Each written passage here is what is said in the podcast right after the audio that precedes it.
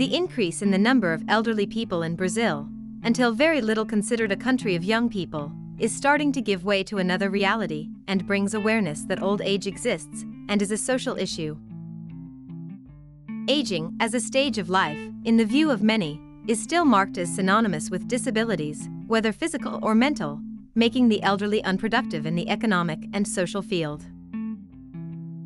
Sexuality, when related to aging, translates myths and taboos.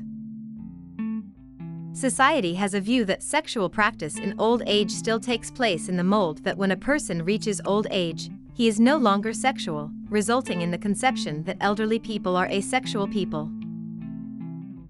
Sexual activity for the elderly should be understood based on the principle that it comprises the totality of this individual and should be considered in its holistic sense, therefore, not only a biological factor, but also a biopsychosociocultural factor. At this stage of life, the body often no longer responds to desire, so sexual adaptations become necessary and help in the expression of sexuality in the elderly. Sex prejudice in old age is adopted because it is believed that the stage of experiencing sexuality is conditioned to the age of younger people. Considering sexuality in its name, it should be understood and explained to the elderly that even in the absence of a partner, the search for pleasure can be achieved in other ways, and that their sexual identity is not established by the presence of the other. The factors that can interfere with the expression of sexuality or the sexual act occur through individual, physiological, and social aspects, and despite the limitations that can occur in old age, sexual satisfaction can still remain.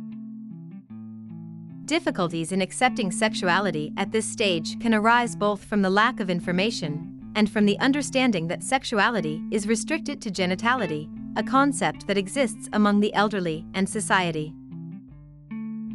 Another aspect considered mainly by the elderly refers to body beauty, linked to youth, and that, due to advancing age, they do not feel attractive to have sexual intercourse. The steady presence of the partner is referred to as a positive aspect for the continuity of relationships. Given the advance of science focused on the sexuality of the elderly, the opportunity for encounters and relationships among this population has expanded.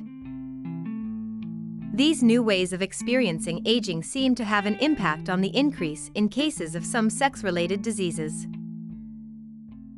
Therefore, issues related to sexuality in this population, who are no longer concerned with contraception, are treated with less attention, wrongly. The health team needs to work to raise awareness of this population considering the sexual life of the elderly as a reality, as well as their guidance on preventive measures against sexually transmitted infections, as this communication ends up impaired, increasing the number of cases.